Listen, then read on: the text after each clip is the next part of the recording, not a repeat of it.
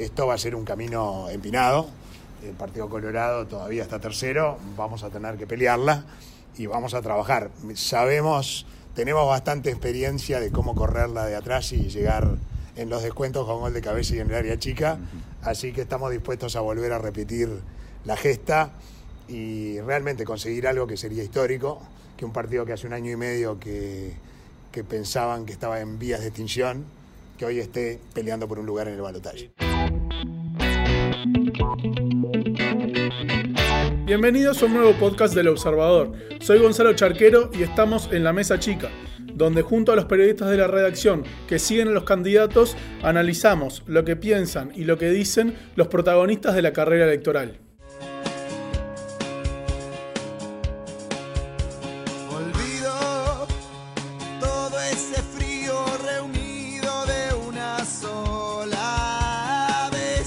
Tras semanas de dudas, la Corte Electoral confirmó a Robert Silva como compañero de fórmula de Ernesto Talvi y ahora el candidato colorado promete volver a correr mucho para llegar al balotaje.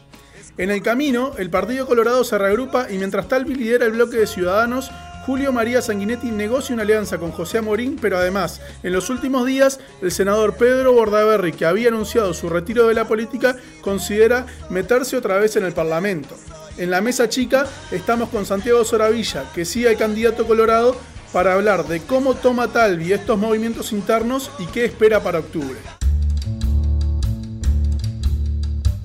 Bueno, Santi, un Talvi que volvió a evocar eh, su receta preferida, el gol de cabeza en el área chica, en los descuentos, que ya hablamos de que es un gol muy raro en, otros podcasts, pero que se tiene toda la fe para el balotaje. Sin embargo, mientras el equipo de, los Colorados se va ordenando y parece que se puede parar con tres delanteros como viene el panorama. ¿Cómo toma el candidato y, su comando estas opciones que se abren y, que se está reagrupando, digamos, el Partido Colorado?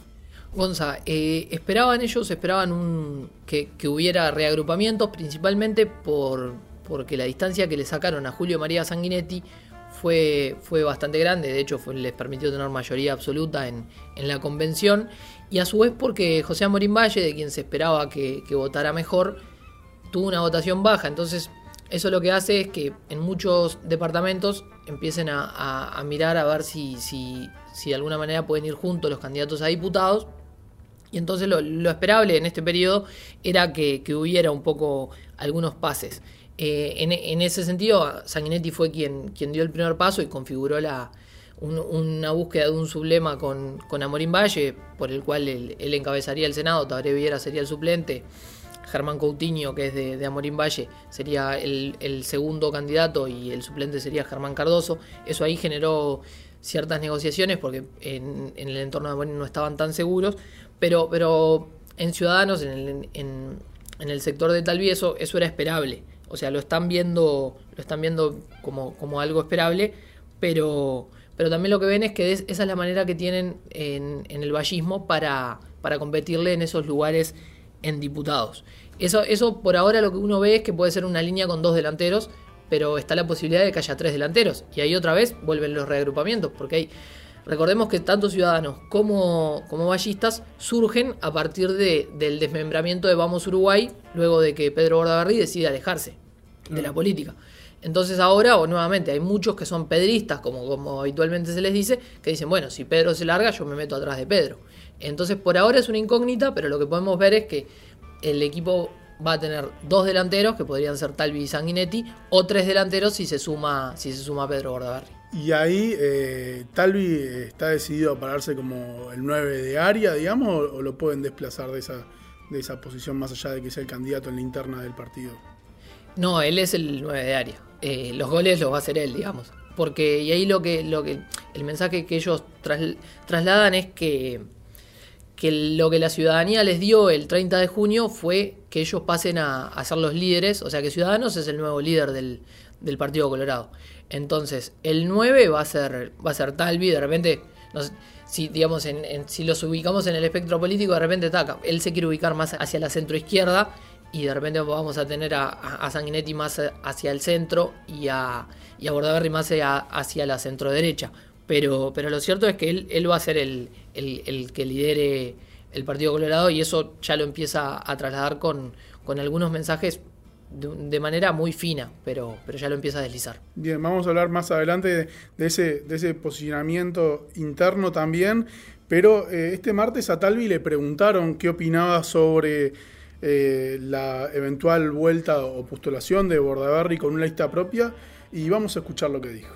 Mire, nos tomó todo con un poco de sorpresa porque, porque el doctor Bordaberry había anunciado con bombos y platillos que se retiraba de la política de manera inapelable. Y así que, que ahora que esté en principio considerando la posibilidad de volver, nos toma por sorpresa, no sé qué es lo que lo motiva, pues yo no he conversado con él.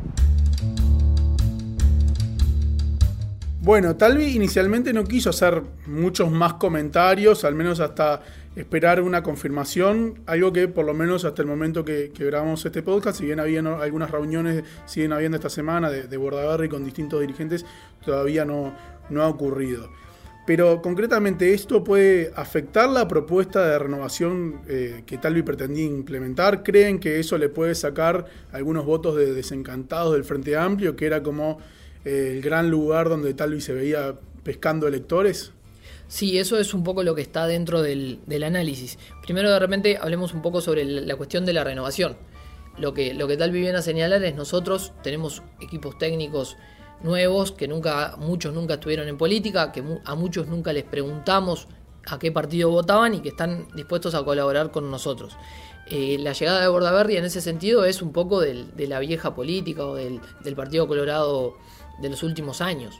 Eh, Bordaberry es el líder de ese, de ese Partido Colorado. Fue el que tomó la posta desde, desde la elección de 2009 en adelante. Claro, entonces eso se lo reconocen como un activo, porque es un activo, es el tipo que estuvo en, en los peores momentos del Partido Colorado, pero a la vez también en esa imagen de, la renovación nueva, con, con Talvi a la cabeza, les afecta un poco esa propuesta. Y a la vez, Bordaberry es, un, es una persona que no, que digamos que no tiene esa llegada con, con los votantes del Frente Amplio, que es el lugar en el que Talvi busca, digamos, eh, crecer.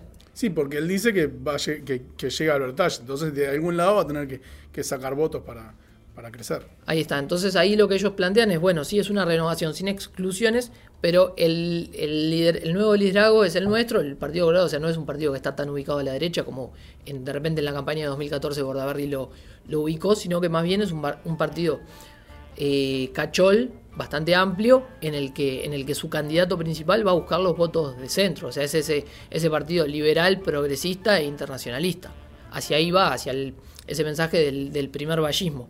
Y en eso lo que, lo que también ven es que, bueno, que si Bordaberry termina definiéndose por, por encabezar una lista propia, si bien va a tener su, su propia impronta, se va a tener que apegar a, ese liderazgo nuevo del, partido, así como también lo hizo Sanguinetti, desde el primer momento en que perdió dijo, bueno, ahora el que manda es él. Veremos entonces cómo se, se termina definiendo este reagrupamiento del Partido Colorado con también las distintas salas y bueno, para dónde cada uno apunta hacia, hacia qué electorado busca captar los votos, porque también está el tema de, de Manini Ríos que va por el otro lado y que también los analistas dicen que es un, un postulante que le puede sacar votos al Partido Colorado, pero seguimos en la mesa chica y vamos con un mano a mano con Gustavo Salle, el candidato del Partido Verde Animalista, que cuenta qué proyecto de ley impulsaría en el Parlamento en caso de ser electo contra la recién anunciada UPM. Narra sus días en Varadero con un presunto espía cubano, habla sobre su gusto por Gilda, Pavarotti y de las denuncias que le hace el Estado. Vamos a escucharlo.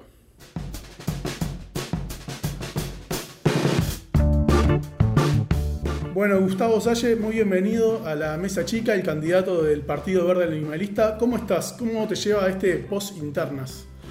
Bueno, con algunas complicaciones eh, en la interna del partido, la candidatura de, mi amigo y socio, el doctor Viana, la vicepresidencia, eh, se ha bajado y vamos a dejar a la orgánica del partido, a las autoridades fundacionales, que escojan el vicepresidente, que mm, te podrás imaginar que con una votación interna de 3.075, tiene un sentido simbólico, no tiene un sentido eh, estrictamente práctico porque es absolutamente remoto pensar en que con una votación inicial de 3.075 yo sea el presidente de la República. Arrancamos con, con este mano a mano. Te voy a pedir que te presentes en una frase. Ciudadano honesto del Uruguay. ¿Un apodo? No tengo. ¿Sos más ecologista o animalista? Ecologista. ¿Tenés mascota? Dos. Una perra que mi señora encontró en la ruta 102, al borde de ser atropellada por el intenso tráfico allí y la llevó para casa. Se llama Indy. Y tengo una perrita que es caniche, me la regaló un, un amigo que tuvo cría su, su perro y fue distribuyéndolo. Así que en definitiva son dos adoptados. Bien. ¿Vos opinás que el sistema político está corrompido? ¿Por qué querés ser parte? Para desenmascararlo. ¿Estuviste afiliado a algún otro movimiento político en algún momento? Fui fundador del Frente Amplio en las Bases cuando tenía 13 años y luego allá por el 2006, 2007 eh, tuve algunas conversaciones eh, cuando el 26 de marzo estaba ampliando el, el espectro eh, político con algún tipo de, de, coalición, pero no plasmó y, y me aparté. Eh, ¿El gol que más gritaste? Creo que fue, yo estaba paseando en Cuba y lo que más grité, no sé si fue, ¿cómo fue el tema del, del penal de Ghana? Sí. Fue, fue, Hubo fue- varios sucesos ahí. ahí está, bueno, fue el partido. Ahí está, fue el partido, fue el partido con Ghana que, que- que estaba en un all inclusive. Inclusive, inclusive, ¿cómo? All inclusive. Ay, all inclusive. De, estaba ahí, estaba en Varadero. ¿Y qué te pareció Varadero? Bueno, eh, yo fui a, Cuba con determinadas expectativas y casi terminó preso. Tomando un cóctel en uno de los este, barcitos me puse a despotricar contra el régimen cubano, advirtiendo el fracaso de la revolución este, cubana. Y entonces allí el que servía el, el cóctel me dijo que no me convenía hablar de esa manera en Cuba, que tuviera cuidado. Y mi concuñado, por su condición de, de- de- de policía, aunque fuera eh, administrativo, me dijo, te perdono la vida, muy probablemente este señor sea del servicio, este, así que déjame pasar tranquilo las vacaciones, no hables más de política y trata de disfr- disfrutar del Caribe. Te vuelvo a lo, lo recreativo. ¿Una banda de música? Ah, soy- también en la música me, me puede gustar una música clásica, eh, me puede gustar André Rie, puedo escuchar a- de André Rie pasar a Gilda, de Gilda a Pavarotti, me encanta, Pavor- me encanta Pavarotti, me encanta cuando cantan los tres tenores eh, juntos, eh, Ca- eh, Carrera, Pavarotti y... ¿Cómo es, y cómo es el otro? Plácido Domingo. Plácido Domingo, ahí está. ¿Qué, eh, ¿Un boliche de tu juventud? ¿Salías? Era mozo, era mozo del bar La Cachila, en la Rambla de República del Perú 783. Tenía 17 años y era mozo. ¿Es cine o Netflix? Bueno, televisión y YouTube, sobre todo documentales. Sí. Sí, sobre todo documentales de ¿De qué YouTube. tema? Eh, político, económico, social, eh, tributario. eh, ¿Uno que recomiendes para la gente que está escuchando? Seigate, ¿verdad? Seigate, este, o Los Amos del Mundo, o la financiarización, eh, todos vinculados, o por ejemplo los vinculados al Club Bilderberg, o los vinculados a la masonería, es decir, todo lo que tenga relación con el poder real, el poder tras bambalina, no el poder formal. Te llevo ahora a algunas más de, de política. ¿Cuál sería el primer proyecto de ley que impulsarías si entrarías al Parlamento? eh, atacaría el problema estructural que tiene el país, que es el modelo forestal celulósico. El modelo forestal celulósico es el de- denominador común de todos los partidos afines a los centros de poder, que nos han asignado, impuesto un rol de productores de materia prima en condiciones excepcionalmente malas para el Uruguay, perversas para el Uruguay y obviamente altamente redituables para esas grandes corporaciones. ¿Sabes cuántos juicios le iniciaste al Estado? ¿Los llevas contados? Hay que distinguir juicios al Estado, que son los juicios de carácter indemnizatorio, por muerte en comisaría, por eh, tiempo de prisión indebida, de las denuncias penales que yo le hago al Estado. Las denuncias por corrupción no me generan ningún tipo de rédito, todo lo contrario, me generan muchas veces pérdida, pérdida de tiempo, timbres, he tenido que pagar inclusive algún tipo de, eh, de sanción, ¿eh? cuando la Corte, por ejemplo, me, me, obliga a pagar costas y costas, costas y costos por, en razón de las inconstitucionalidades, y juicios contra el Estado, concretamente por acciones ilícitas del Estado, que me, me hayan sido redituables, no pasan de cinco. ¿Y de esas denuncias las llevas contadas? ¿Cuántas? Esas denuncias andan alrededor de 25, 30 más o menos. ¿Cuál te hubiera gustado ganar o que, o que se investigue? Porque la mayoría fueron archivadas. La mayoría fueron archivadas. Eh, se hubiera prevenido eh, mucho en materia de derechos humanos de haber prosperado nuestras denuncias por crímenes de lesa humanidad contra Mujica y Vázquez. Yendo a, un tema de, más de gastronomía, para salir un poco de, lo político. ¿Pasta o pollo? Pasta. Eh, ¿Comés choclo, por ejemplo? Sí. ¿Y sobre los transgénicos qué opinas? Bueno, los transgénicos son la herramienta del bioimperialismo, vale decir, las grandes corporaciones, la cleptocorporatocracia, dominando el mundo a través precisamente del sistema de los transgénicos patentados. Y la gran mayoría de los políticos alcahuetes, rentados, mercenarios, apátridas, favoreciendo el ingreso de los transgénicos. En nuestro país, los más alcahuetes de las grandes corporaciones, como no podía ser de otra manera, los Frente Amplistas. Eh, las últimas preguntas. ¿Un lugar para irte de vacaciones? Arrayal do Cabo. En Brasil. Acabo de venir. Una maravilla, una maravilla Playa Grande. Una maravilla. Y para terminar, eh, una canción que pongamos para cerrar la nota, ¿qué te gustaría? Me encanta la, la cortina de mi programa, que es la de eh, Jorge Cafrune, Orejano. Yo sé que en el pago me tienen idea, porque a los que mandan no les cabresteo. Esa me identifico, ¿viste? Me identifico como el orejano que, que le gusta atacar al poder, jamás pegar para abajo, ¿viste? Jamás pegar para abajo. ¿Qué es lo que le encanta a nuestros fiscales? ¿Qué es lo que le encanta a nuestros jueces? ¿Qué es lo que le encanta a nuestros políticos? Les encanta sacar leyes para pegar al de abajo y cuando lo citan los, los delincuentes de la Casa de Gobierno, van a alcahuetear y no le dicen nada. Así que cerramos, cerramos la nota con, ese tema, ¿te parece? ¿De los políticos que van a alcahuetear a los delincuentes de la Casa de, Gobierno? Del Orejano. Ah, del Orejano, sí. Gracias.